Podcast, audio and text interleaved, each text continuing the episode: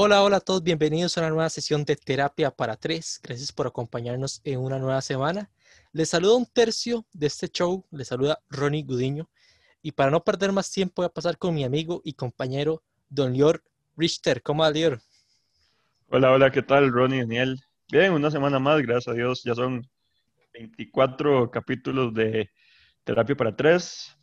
Muy contento. Si quieren, les digo las redes. Hoy empiezo yo. Y bueno, en Facebook nos pueden encontrar como Terapia para Tres, tres en número, y en Twitter e Instagram como arroba terapia guion bajo para tres, tres en número. Y ahora, obviamente, para darle chance a el señor Daniel y Martínez y Monje para que se presente. ¿Qué tal, Daniel? Todo bien, todo bien. Me, gustó el, el, el, opening para las redes. Estuvo muy bueno, me gustó, estuvo, estuvo excelente. Bueno, sí, un episodio más. Un gusto volverlos a saludar. Eh, espero que lo puedan disfrutar este, este episodio como siempre lo disfrutan, o espero que lo disfruten, ¿verdad? Y hoy vamos a hablar sobre un tema que es sumamente característico de noviembre, para, y más para los hombres, ¿verdad? Que, como bien sabrán, este, este mes es el mes del Movember, que ese es el tema que vamos a hablar el día de hoy. Y bueno, a mí me toca hacer la introducción, entonces vamos de una vez ahí desde hace un tiempo para acá, cada noviembre empezamos a ver en muchas vallas publicitarias y en redes sociales como poco a poco el mostacho o el bigote, como quieran decirle, ¿verdad? Empiezan a hacer tendencia para dar la bienvenida al Movember. Un movimiento anual para hacer conciencia sobre la salud masculina, enfocada específicamente en el cáncer de próstata. Por lo que para esta sesión ahondaremos un poco más sobre la historia y los logros que este movimiento ha generado con los años. Buenísimo, vamos de una con, con ese este, tema que creo que sí, estaríamos equivocados si no lo tratamos, porque pues, ustedes pueden decir, los cuatro gatos que nos escuchan, que quizás este, sí, podrían haber hablado en octubre del tema del cáncer de mama. Y sí, la verdad es que sí, pero no tuvimos en ese momento una invitada que consideráramos la adecuada para hacerlo. En ese tema, que si bien eh, podría haber tenido algún invitado, creo que lo podríamos tratar entre el equipo habitual y hacemos la aclaración de una vez de que no fue que nosotros no, no pensábamos en, el, en octubre en el tema del cáncer de mama, porque de hecho si siguen nuestras redes sociales, como bien mencionó Lior, nuestra foto perfil era en solidaridad en el tema. Así como en este mes eh, viene el bigote y demás, por esto mismo. Ya Daniel como que le entró y creo que para mucha gente ya no es como novedad. A un inicio sí, mucha gente quizás le extrañaba o pensaba que era una mera moda. Pero igual yo sí quiero añadir un poco sobre el, el tema, sobre de dónde surge. Como bien dijo Daniel, es un movimiento anual donde los hombres se dejan crecer el bigote y en algunos casos la barba, lo que sí es el, el bigote.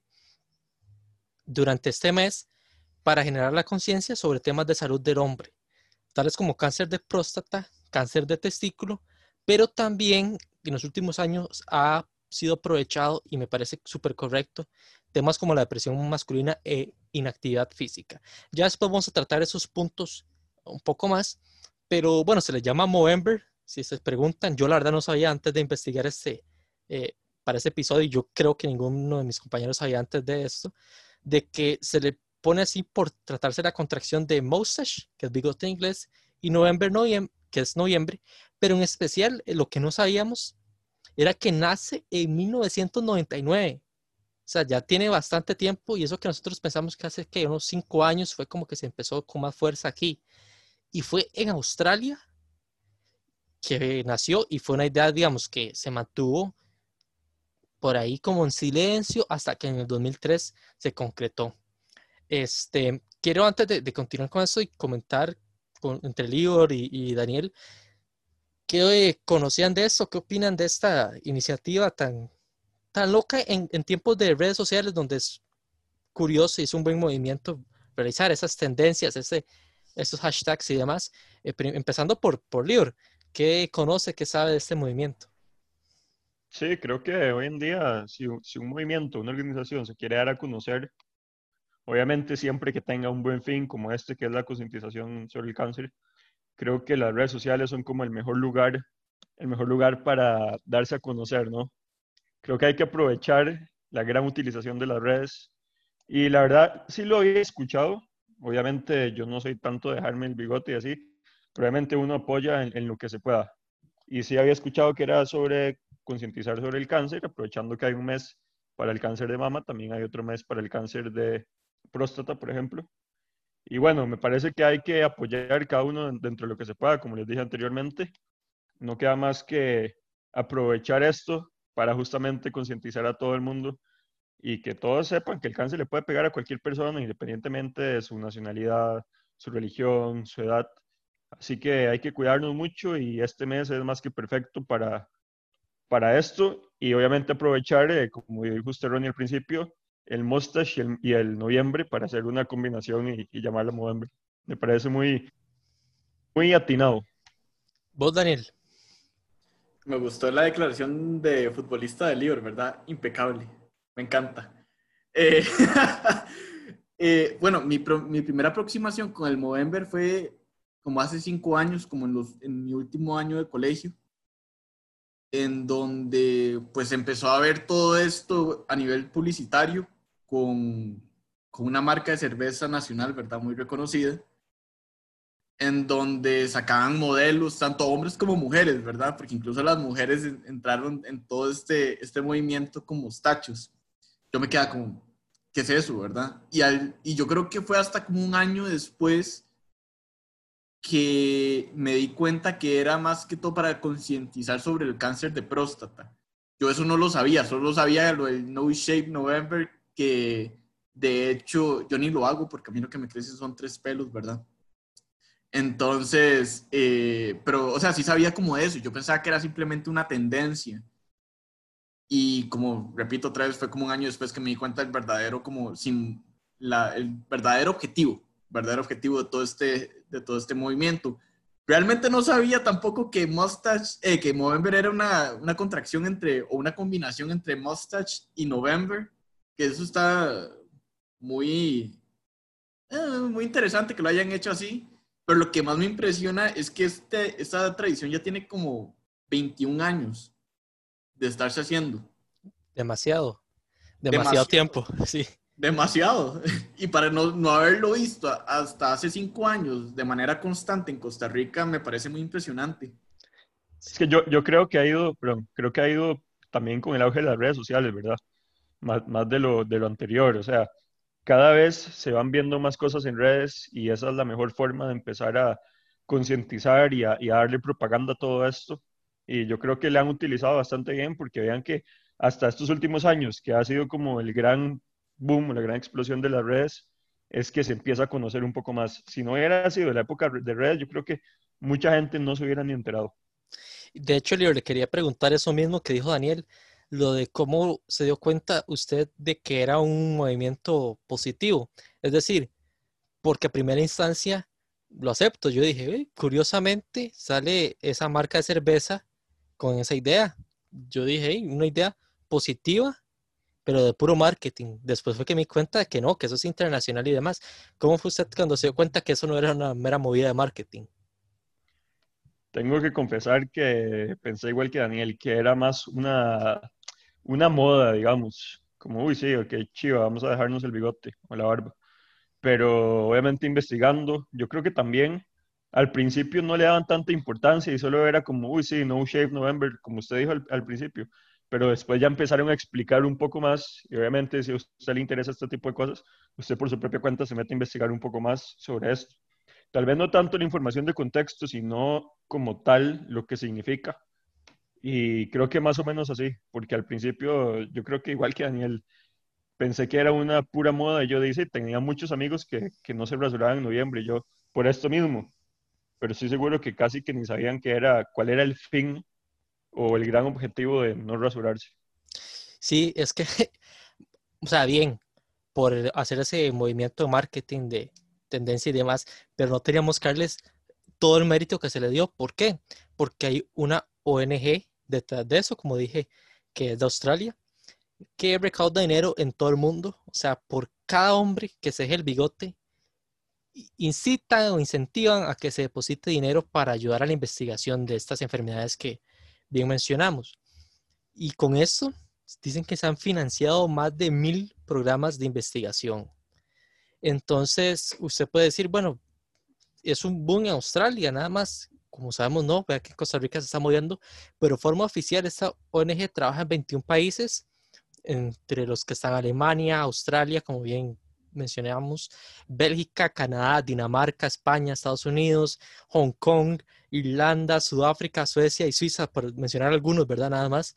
E incluso esta fundación fue elegida en el 2011 y 2012 como una de las 100 ONG más notables por el Global Journal y en el 2014 en el 72 del ranking de Top 500 ONG a nivel mundial, elaborado por Global Genet. Es decir, este es una ONG de peso pesado, importante. Ustedes mencionaron ahora el No Shape November.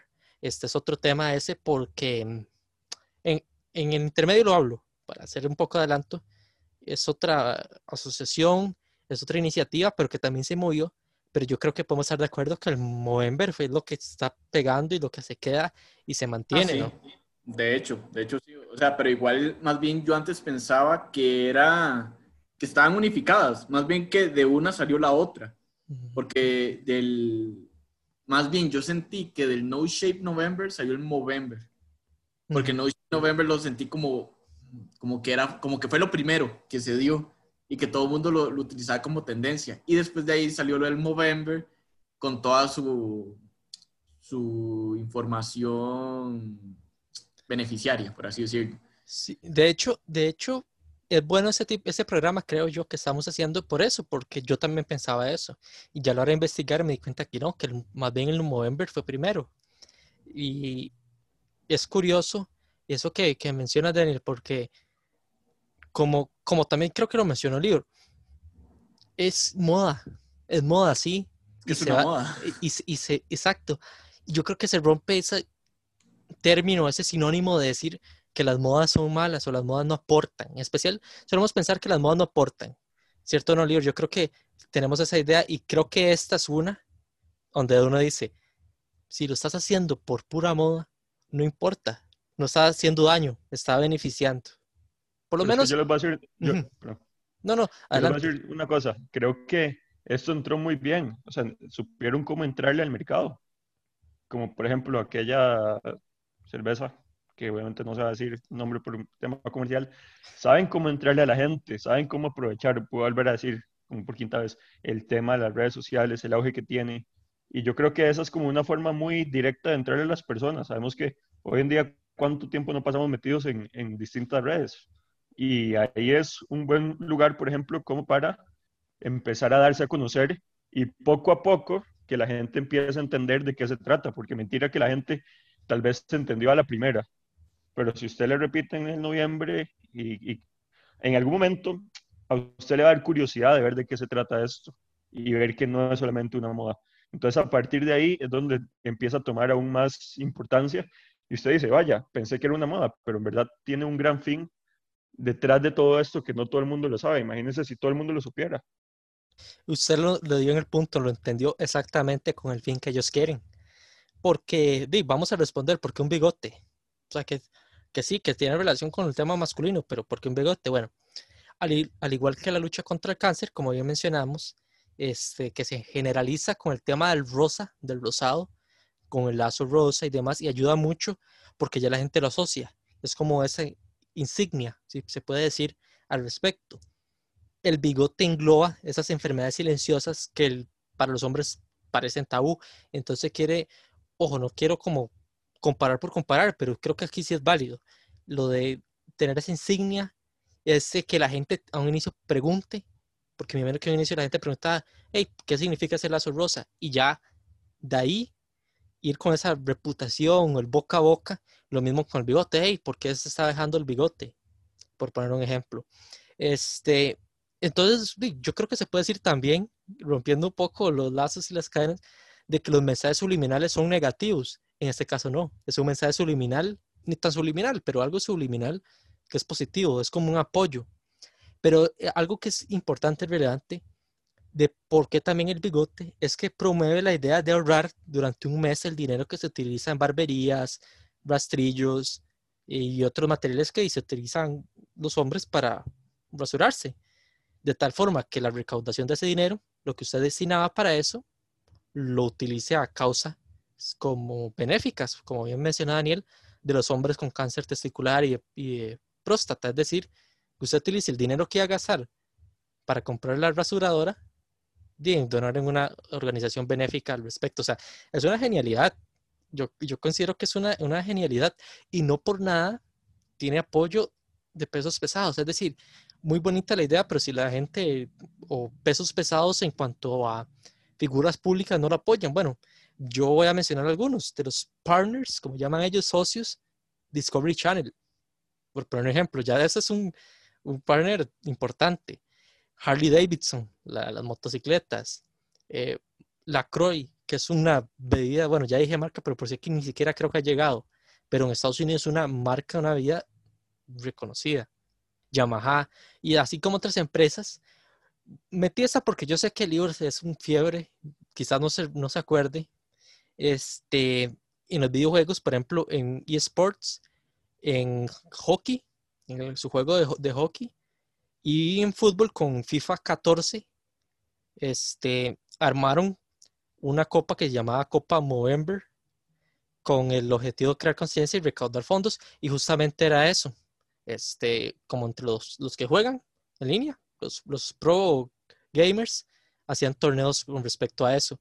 Entonces, este, Day, creo que eso es lo que, lo que hace que triunfe, que no se enfocan solo por sí mismos, sino que han marcas de motos son asociados de fútbol, o sea, múltiples tipos de marcas. Es que ahí está el punto. Ellos saben perfectamente dónde entrar, cómo entrarle a la gente. Y, y no es de esas campañas que usted ve y usted se harta porque le parecen por todo lado, todo el tiempo.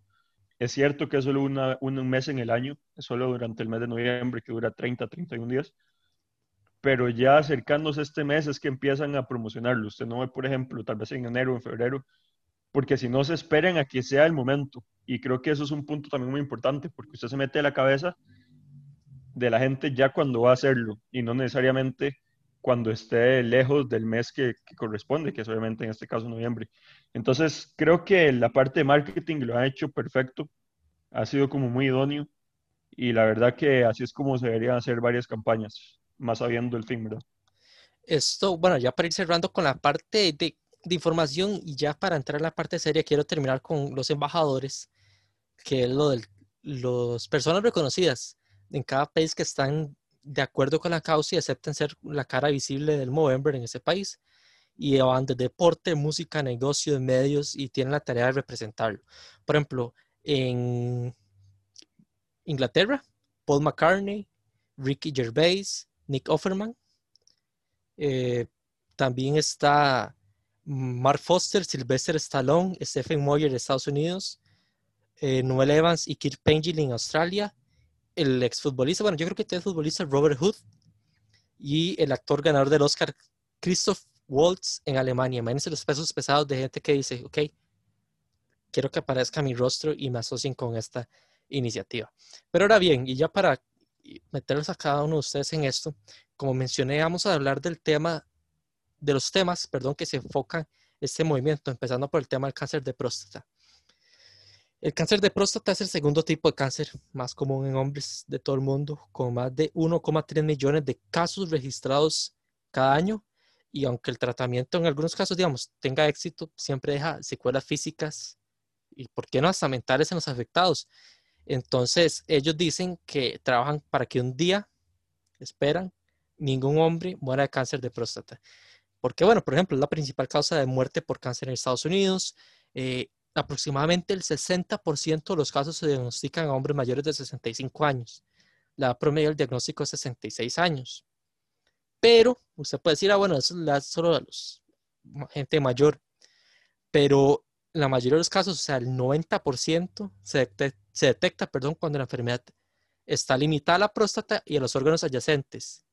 Este, y la, la tasa de sobrevivencia a 5 años, que es la que indica el porcentaje de hombres que viven al menos 5 años una vez detectado el cáncer, si bien está cerca a un 100% de la totalidad, aquellos con un diagnóstico que si hay otros órganos, solo sobreviven, en, digamos, que llegan los 5 años de sobrevivir en un 30, o sea, 30 de cada 100 casos.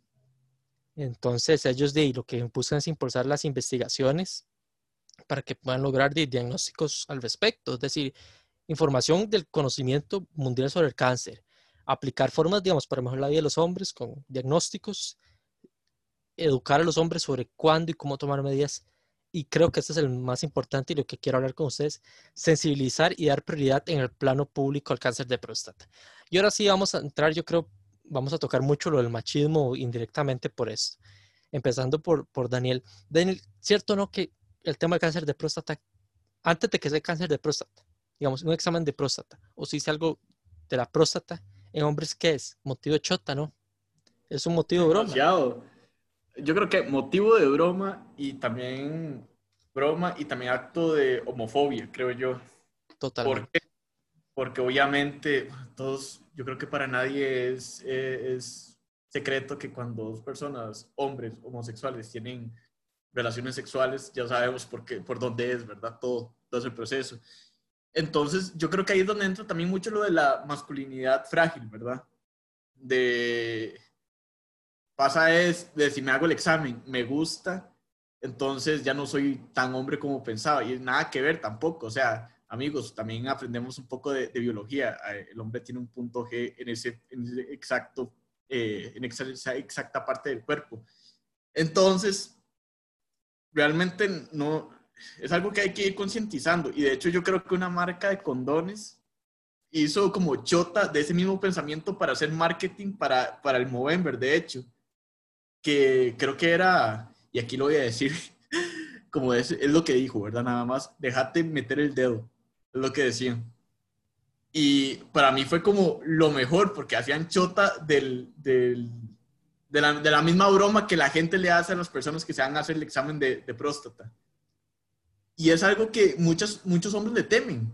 Por lo menos yo he visto en mi familia gente que ya tienen más de 40 años, porque por lo general esa es la edad a, la que ya se empiezan a, recomendar que se empiecen a hacer los exámenes de próstata, que no, no han querido hacérselos por ese mismo hecho, que no, no, no, no se sienten como con la confianza de, y menos si, si el, el creo que es un urólogo, ¿verdad? El que hace ese, ese tipo de exámenes. Sí, señor. Si el hombre, ¿verdad?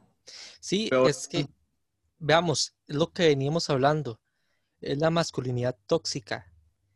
Es algo que es normal, pero quedarse callado. Y es broma. Y a esas edades, que si usted ya se lo hizo, que no sé qué, que si le gustó.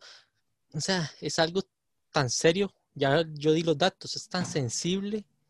es, es, un problema que afecta. ¿Y por qué también se da?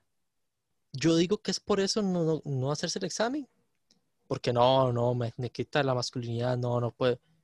Y también, ya también hay otras formas con el tema de prueba de sangre y demás que se pueden detectar irregularidades al respecto.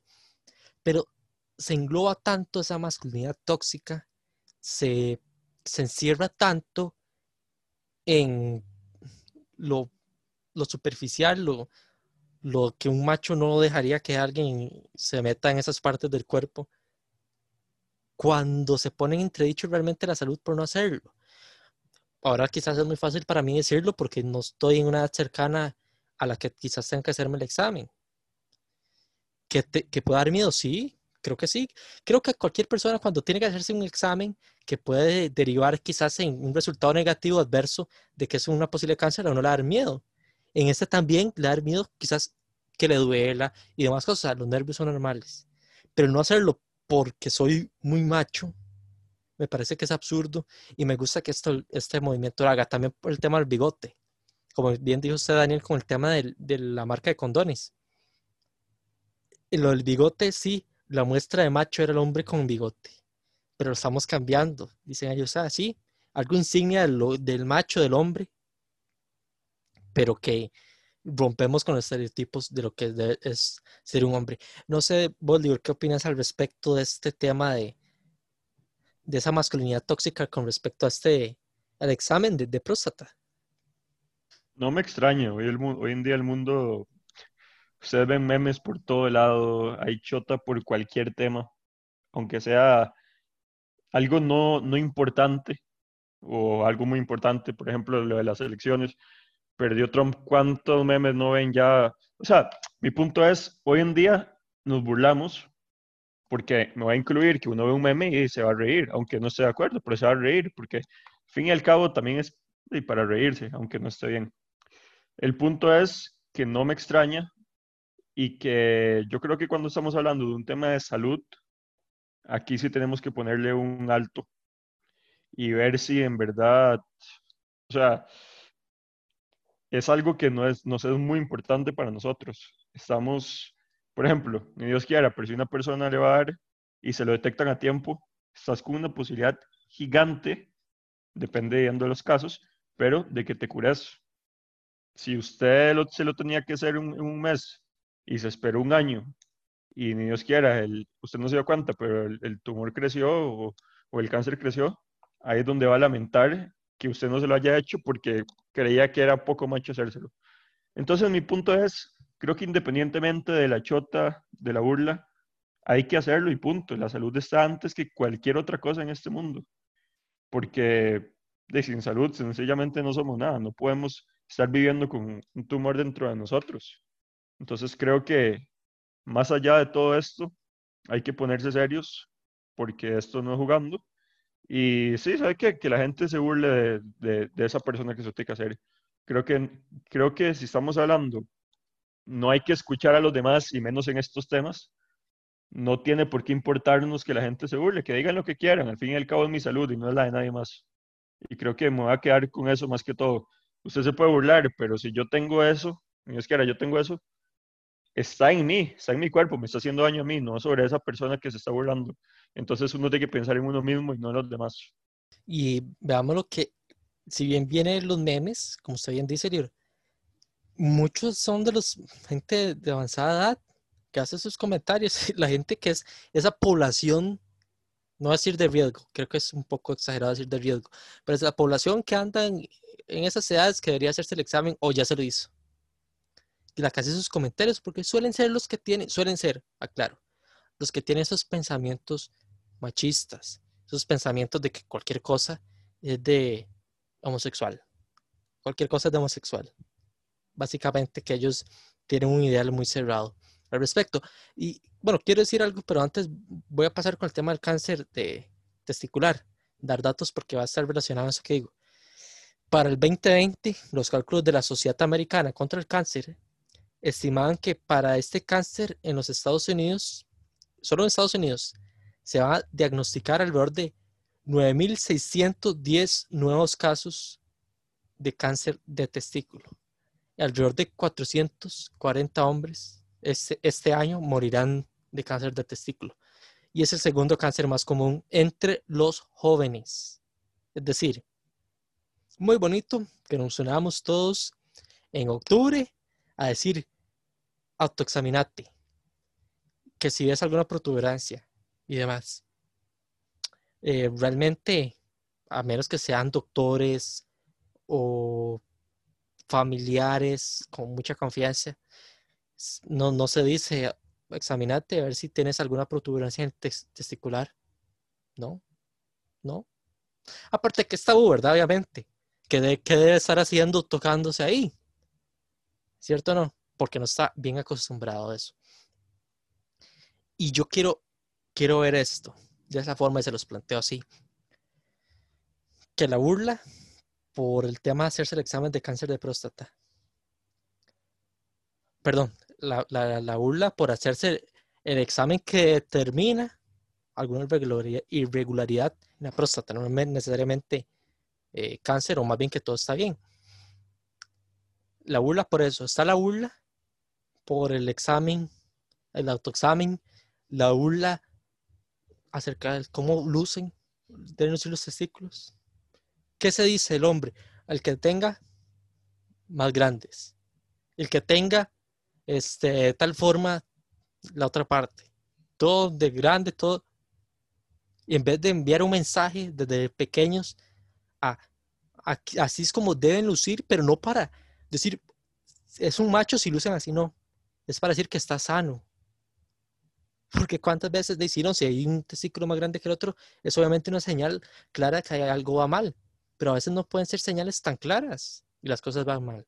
Sé que me estoy extendiendo un poco, pero sí quiero dar como ese mensaje o enviar esa discrepancia que tengo a veces con esas generaciones nuevas, viejas, generaciones que ni siquiera conocí, porque el machismo sigue, el machismo sigue, no me importa que me digan en cuál porcentaje, si alto, si bajo, pero sigue, y siguen esos comentarios. Y yo quiero plantear esto, o sea, mucha burla, mucha, a veces eso del machismo de decir, ¿para qué? ¿Para qué hacerse esas cosas? No, veámoslo así. Si a alguien le da cáncer testicular, lo hace menos hombre. Generarían burlas. O alguien si tiene cáncer testicular. Si alguien tiene cáncer de próstata, lo hace menos hombre.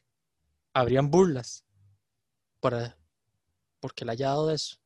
No, ¿verdad? Entonces, ¿para qué evitar, para qué humillar que una persona evite las consecuencias?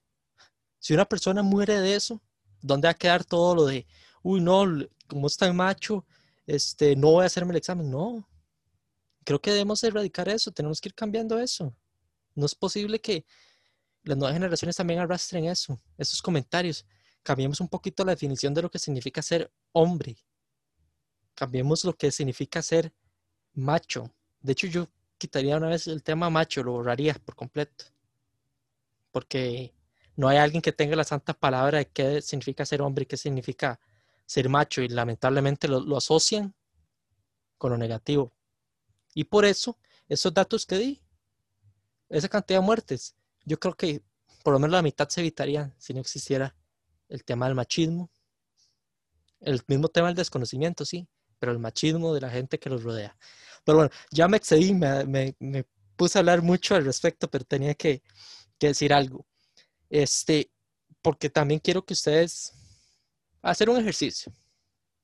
Y no a ser, no a ser equivocadas las respuestas que ustedes den. Cuando eran pequeños o cuando todavía, si ustedes les preguntan a alguien qué significa ser hombre, ¿cuáles creen que son las respuestas recurrentes? O si estuvieran haciendo una encuesta, ¿cuáles creen que serán las palabras o las respuestas que más reciban? Piénsenlo un poco. No sé, bueno, Daniel, no sé si usted ya tiene una. Mm, a ver, ¿qué significa ser hombre? No lo, no lo pensamos como Ronnie, Lior y Daniel que responderían. Que tampoco vamos a, pretender ser las personas más cultas y que lo respetamos todo. Pero la gente en promedio, usted hace una encuesta, ¿cuál creen que serían las respuestas que más recibiría? Y el machito que le, gusta, que le gustan las mujeres más que todo. cierto. Bolívar, no sé qué. Creo que también el macho, por ejemplo, que manda en la casa. También. Como si fuera algo que es superior a la mujer, por ejemplo. Sí, exacto. El que tiene que llevar, el que lleva el sustento a la casa. El que hace labor dura, el que hace trabajo duro. El que puede arreglar todo lo que está pasando en la casa el que ha tenido muchas novias. También, cierto. El que, el que es bueno en todos los temas relacionados con deportes, con política. Con mecánica. Con, mecánica. que tiene la verdad absoluta. Exacto, que tiene la última palabra. Y la última, y la última palabra, exacto. Como, pero como decía, que es bueno en todas esas mecánicas y todo eso que... Ah, pero si le hablan de cocina, no. ¿para qué? El que, no, no, ¿para qué? No tengo que saber de cocina. es un experto todo en no saber lavar. ¿Cierto? No, o sea, se comprueba mi punto. Y ustedes pueden decirme, algunos puristas por ahí, no, pero que va, no, eso ya es de antaño, ya por dicha, la gente ha cambiado. Vea que si, o sea, les puedo firmar, lo podría apostar y vea que ustedes no me dejaron mentir. Por hecho, ustedes me dieron la razón. Si hacemos una encuesta, las respuestas de la gente sería machista lo otro, el físico, es, es el que tiene bastantes músculos, el que es fuerte físicamente, el que es serio. ¿Sabes? Son cosas que, que por eso es bueno tocarlo, tratarlo, el tema en estos momentos. Yo creo que esta es una encuesta que, se, está, se está cayendo ya del INEC. Ahí les, les regalo la idea para que definan nuevamente en una encuesta qué, qué es la masculinidad y la feminidad en estos momentos y así a los años volver a hacer y comprobar y ver qué tanto nivel de machismo hay y discriminación. Está bueno. Y se los voy a poner. Es un y para- tema, Ujú. Adelante, Lior. no, no, es, es un tema que se las trae porque creo que se sigue teniendo mucho ese pensamiento de, como dice usted, de antaño, de hace años, de, de que el hombre, el machito, el, ¿cómo se dice? Hombre macho masculino, pelo de pecho, no sé qué, no sé cuánto. Sí. Es que ese, ese sigue siendo, obviamente no hay que generalizar, no todo el mundo, pero creo que una parte de la población sigue teniendo ese concepto y es lo que hay que ir cambiando, creo que con educación, porque no hay otra forma, no, no otra forma tan sencilla, digamos, como para ir eh, enseñándole a la gente que ese es el concepto er- erróneo. A ver, tampoco con esto que estamos atacando a la gente que le gusta, no sé, eh, ser el hombre macho, pelo en pecho, digamos, musculoso, ¿verdad? Porque si usted quiere ser así, eh, a nivel corporal, ¿verdad? Más que todo estoy hablando, hágalo, está en todo su derecho, porque es, su cuerpo y otra vez repito, usted es el que, el que va a decidir ese tipo de cosas, pero sí queremos como hacer un llamado a la mentalidad de que ese no es tal vez la imagen que uno como hombre debería estar apuntando como objetivo principal. Yo creo que hay que, hay que tener como ese tipo de diferencia. Le agregaría que, ok, sí, todos, todos, todos, todos, todos. O sea, no hay nadie a quien se le deba prohibir aspirar a eso y puede aspirar a eso. Si se quiere verse y sentirse así bien, por lo mismo los estereotipos que ya hemos hablado en su momento, claro. Pero eso no lo hace eh, más hombre que otra persona. Y eso no lo hace que cuando venga en el en el diccionario, perdón, la palabra hombre, venga una foto suya. No, la verdad no. Y quiero relacionarlo con el tema de la salud mental, porque puede ser mortal las consecuencias, digamos. Dicen que en el mundo un hombre muere cada minuto por suicidio. Vean qué dato más contundente. Los hombres, este, independientemente de la edad, no suelen reconocer que tienen un problema de salud mental. Y eso mismo, ese machismo de autosuficiente, de hombre de la eh, cavernícola que en la cueva encontró el fuego. Este, obviamente con esa mentalidad, aunque fue hace un montón, no se sienten cómodos pidiendo ayuda. Pero como bien dicen ellos, de hecho, creo que en, la página de Moember lo dicen, la incómoda realidad es que algunos estereotipos de masculinidad matan a los hombres. Y es la verdad. En 2016, o sea, eso fue hace cuatro años, 8 de cada 100.000 mujeres decidieron quitarse la vida. La tasa en los hombres fue casi el doble, 15 por cada 100.000 habitantes. Y no es por comparar, está mal en ambos casos, pero es para demostrar que muchas veces se calla el tema de la salud mental. O sea, yo creo, espero que ya en las familias no se haga eso, pero que se decía, los hombres no lloran. Y los hombres no lloran, obviamente los hombres no van a poder tener sentimientos, no van a poder sentirse mal, los hombres no van a poder contar a alguien qué es lo que están sintiendo. Porque no? No de hombres tener problemas de salud mental. Es una completa estupidez, vamos a ser honestos, es una completa estupidez eso. Y les reitero el dato. En el 2016, 15 por cada 100.000 habitantes murieron por suicidio. Y un hombre muere cada minuto por suicidio. Entonces, como bien dice ahí, los estereotipos y la masculinidad tóxica mata a los hombres. Y yo aplaudo todos aquellos que quieran ir rompiendo esas cadenas.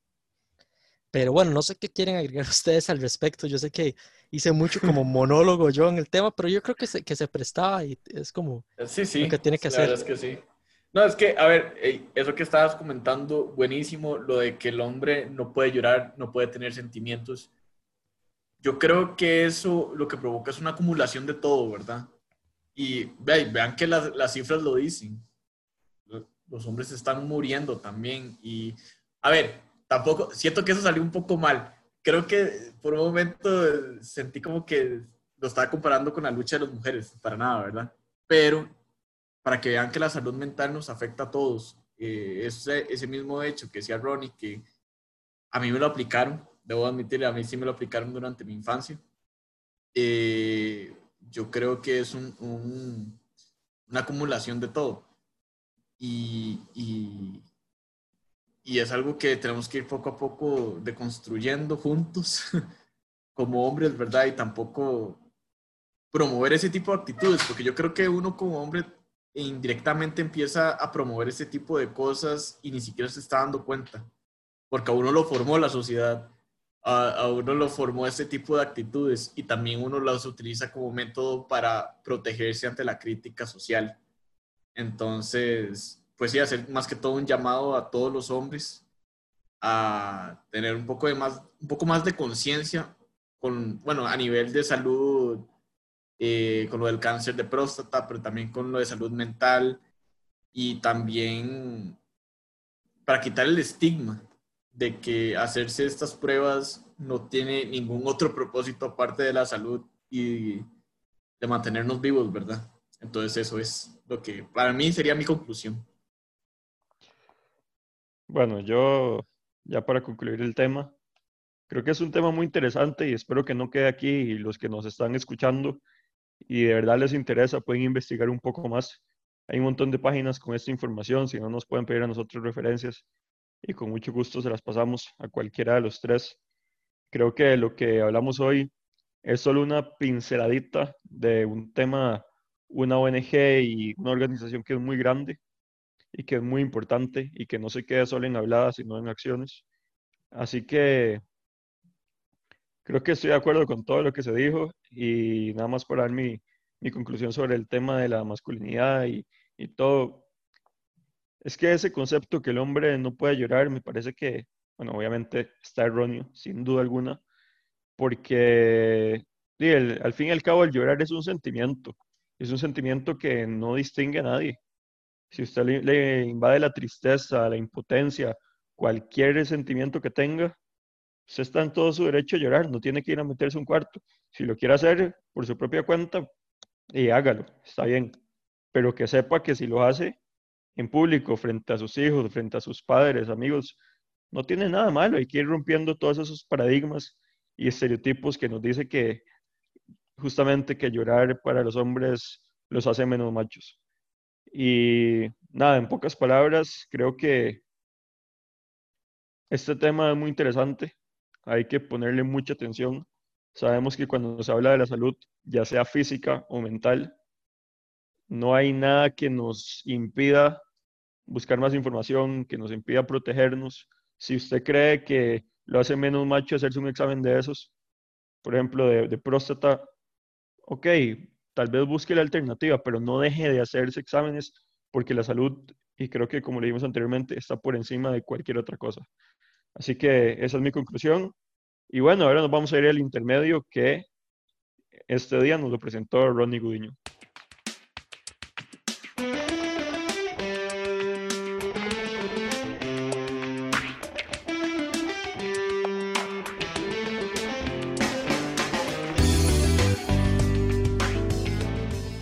Hablando de movimientos en noviembre, el Movember no es el único que tiene que ver con este mes del año.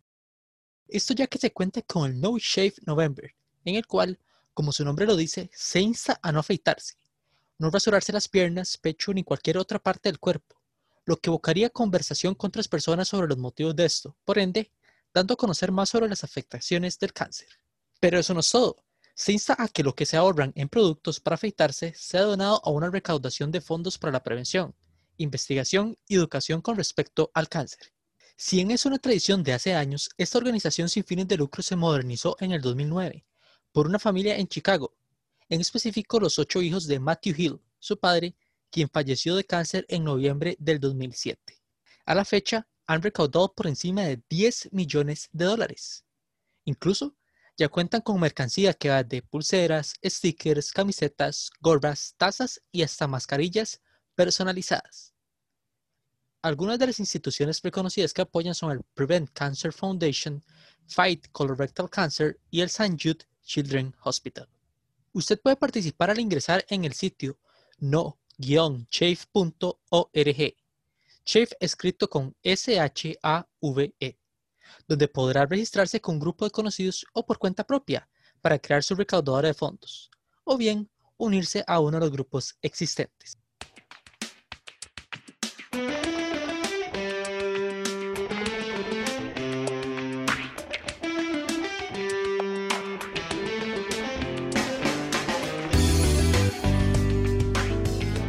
Y bueno, volvemos con más de terapia para tres, ya en esta sección que es el bonus track, donde hablamos de temas varios, temas varios y de una manera como más ya relajada, ¿verdad? No es como la primera parte que es más seria. Bueno, hoy estamos grabando sábado 7 de noviembre. Para los que no saben y los que estén metidos bajo una roca, hoy ya se eligió nuevo presidente de los Estados Unidos. Ganó Joe Biden, como todos los noticieros y todos los politólogos lo estaban pronosticando. Entonces, bueno, y para comentar un poco al respecto, ¿qué sintieron cuando se dieron cuenta? Eh, ¿Les gusta el resultado? Eh, ¿Cómo vieron todo el, el, ambiente político que se está dando en Estados Unidos? Como bien lo dijo Daniel, hoy ya se oficializó algo que se sabía y que se veía venir casi que desde el mismo martes, que fue el día de las elecciones y que empezaron el conteo bueno, les voy a decir un dato. Donald Trump es el primer presidente de Estados Unidos que no queda reelecto, o por lo menos en mucho tiempo. Creo que, y si usted se pone a pensar, él no fue pésimo. Eh, no, él, no fue pésimo, él, no, o sea, Estados Unidos no está tan mal. En algunos temas sí, en racismo está terrible, en todos estos tipos de temas, pero en, en temas económicos no está tan mal. A pesar de todo, no está como para que usted diga que lo tiene que volar a patadas. Ahora, creo que el tema del COVID vino a darle una patada por atrás a Donald Trump, que no, es que no manejó bien las cosas y eso ya, obviamente sumado a otro montón de problemas que había tenido en estos cuatro años, de casi que lo sacó de, la Casa Blanca. Ahora, lo, lo interesante es que él no se va a dejar. Él va a apelar a los tribunales y él va a hacer, él va a mover cielo y tierra y va a despertar a todos los faraones que llevan durmiendo más de dos mil años para que nadie lo saque de la Casa Blanca. Creo que, ah, como puede ser un tema vergonzoso, puede ser un tema interesante ver cómo dos presidentes se disputan la Casa Blanca y no necesariamente por conteo de votos, sino cuidado y, no, y por fuerza, ¿verdad? Em, bueno, yo creo que desde Bush padre no pasaba eso de la no reelección. Si estoy equivocado, por favor, este, tomen eso con un poquito, como un, como un poquito de, desconocimiento mío, perdón. Pero yo creo que desde, Bush padre en los 80, 90 no pasaba. Bueno, recordamos que Jimmy Carter tampoco fue reelecto y otros, como obviamente como Nixon, que no cumplieron el segundo periodo así por completo. Pero imagínense las épocas que nos tenemos que remontar para eso. Y sí, o sea, asusta, asusta un poco. Eh, el escenario. Esperamos que eso, bueno, que sale publicado el lunes, no haya pasado nada. Esperamos, cruzo dedos, de que no haya pasado nada. Pero veamos, esa es la parte más relajada. Vamos a decirlo así. De sí, Trump obviamente se le adjudicaron cosas. Esa es la parte más relajada y voy a decir algo polémico. se, le adjudicaron, se le adjudicaron cosas, se magnificó mucho por sus declaraciones absurdas, por sus fake news, por su falta de tolerancia, agréguenle todas las cosas malas que quieren. La gente pensó que entonces todo lo que estaba haciendo era malo y no. Pero que era necesario un cambio, era necesario. Yo creo que no era sostenible tener a Trump ahí. Porque tampoco en económico yo creo que es tan bueno. O sea, el humor que hizo fue la parte de él de negocios, porque él es un, tiene, experiencia todavía en eso. Pero yo creo que la parte económica tampoco era tan buena como la pinta, o sea, mejor de lo que estaba antes, sí, pero yo creo que tampoco fue tan buena como la pintaban.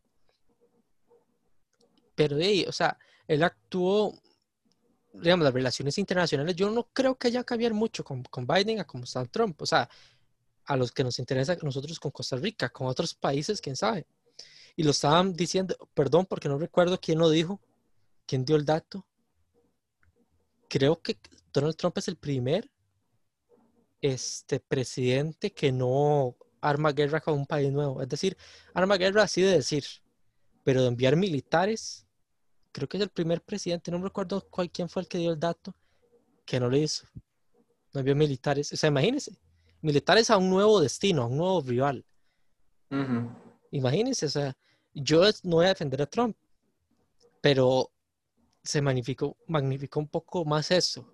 Y como bien hicimos el programa anterior, yo creo que a Biden también la gente está escondiendo. Creo que ya la gente un poquito se está dando cuenta, pero es- estaba escondiendo en la previa todo lo malo que era. Lo estaban viendo como El Salvador. Y la verdad, yo en mi humilde y hasta cierto punto des- un poco de- externo, vamos a decirlo, externo, para no decir que no soy empapado del tema porque sí me empapo, pero yo lo veo como que es nada más alguien como, y para que no esté Trump. Él personalmente yo siento que no da es- confianza. Es por ser demócrata, yo creo.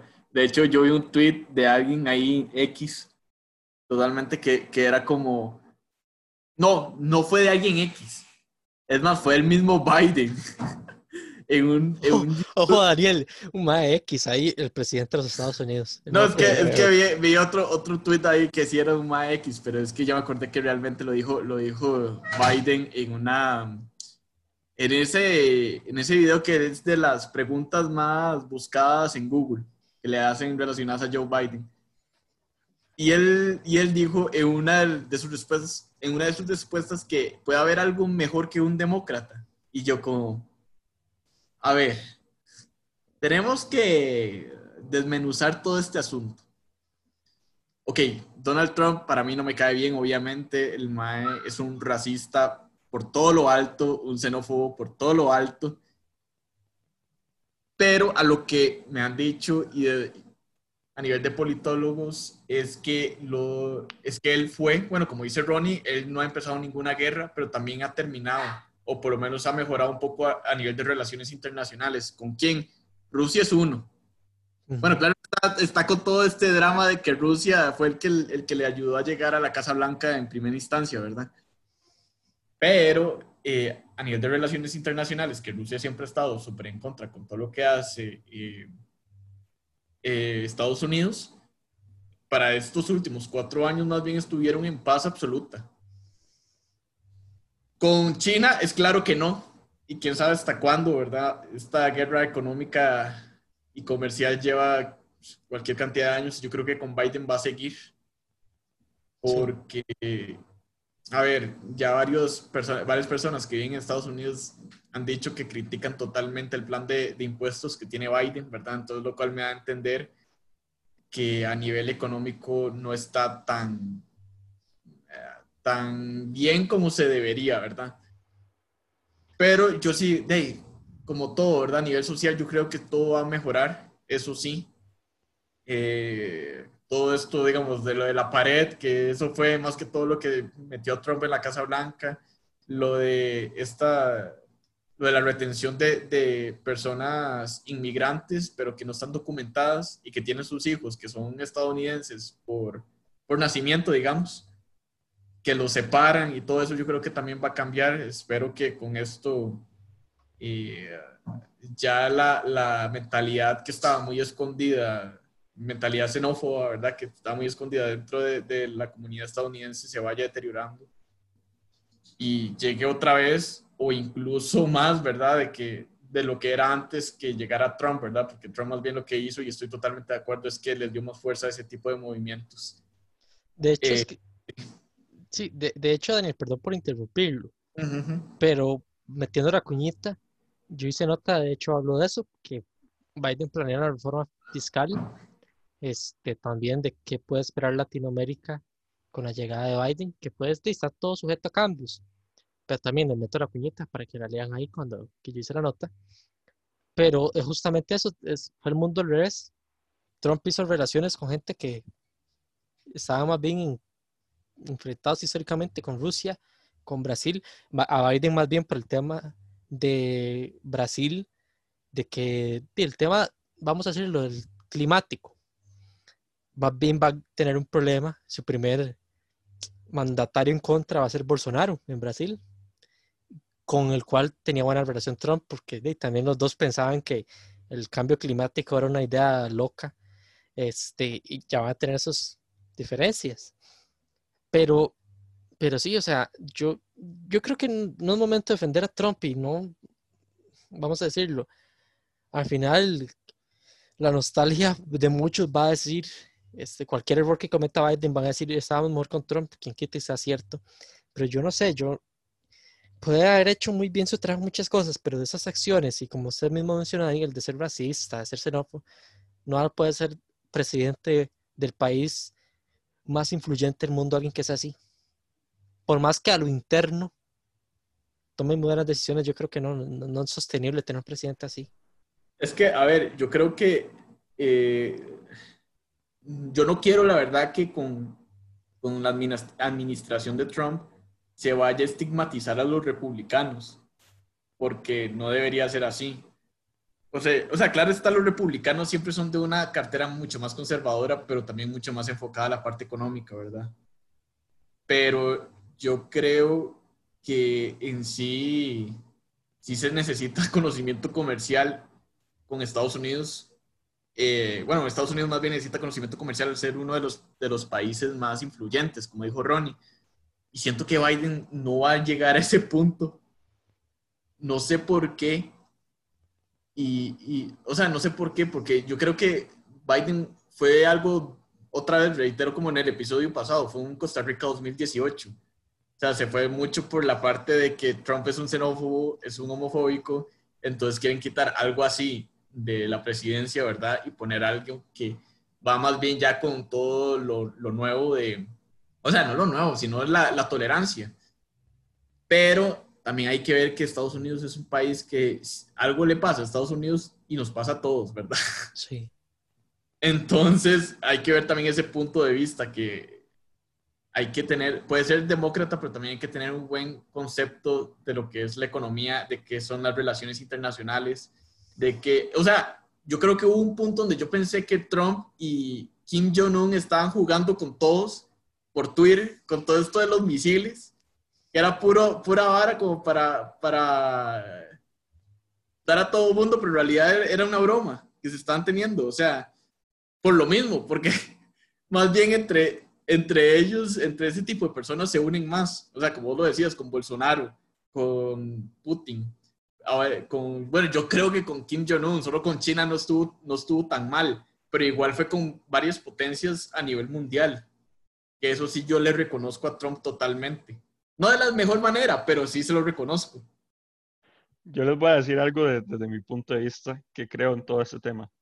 Creo que, como bien se dijo la semana pasada, era uno, o sea, era, la gente votaba por dos cosas, o lo querían o no lo querían. Me explico, querían que Trump siguiera o la gente quería que Trump no siguiera independientemente cuál fuera su rival. Me parece que a como fue Joe Biden, puede haber sido cualquier otro, Bernie Sanders o cualquier otro demócrata, que la gente hubiera votado por él siempre y cuando no sea Donald Trump. Entonces, eh, como ustedes bien dijeron, todas esas razones, Trump perdió solo. La verdad es que Trump perdió ah, solo. sí, sí, sí, porque es que el drama que hizo, o sea, con lo de las los votos por correo. Y es que todavía, si en los debates la gente hubiera escuchado que Biden daba ideas que de verdad tenía ganas y, que de verdad iba a cambiar a Estados Unidos, uno dice, ok, está bien, va alguien que, que de verdad quiere hacer un verdadero cambio en Estados Unidos, pero es que no fue así. Se dedicaron más a pelear y a otras cosas que, que a convencer a la gente. Ahora, por parte de Trump, sí mejoró muchísimo la economía en Estados Unidos, bajó el desempleo.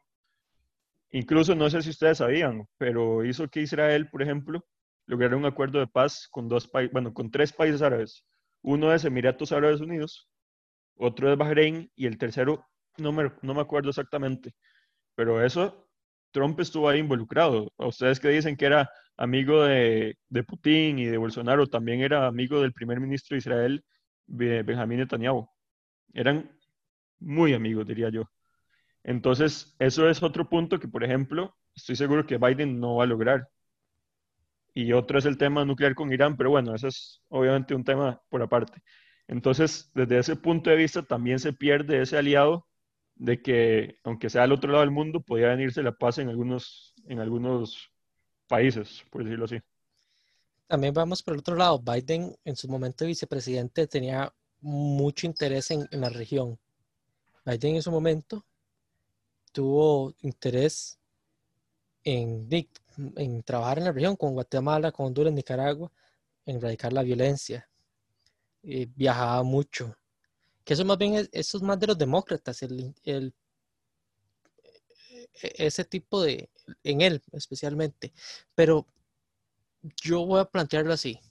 Daniel decía que los republicanos vayan a ser este radicados como opciones. No, voy a ponerlo así. O sea, no voy a hablar de muchos años atrás de pésimos eh, presidentes republicanos que luego tuvieron nuevamente algún representante. Bueno, hay que decirlo, Bush, eh, Bush eh, Jr., el republicano.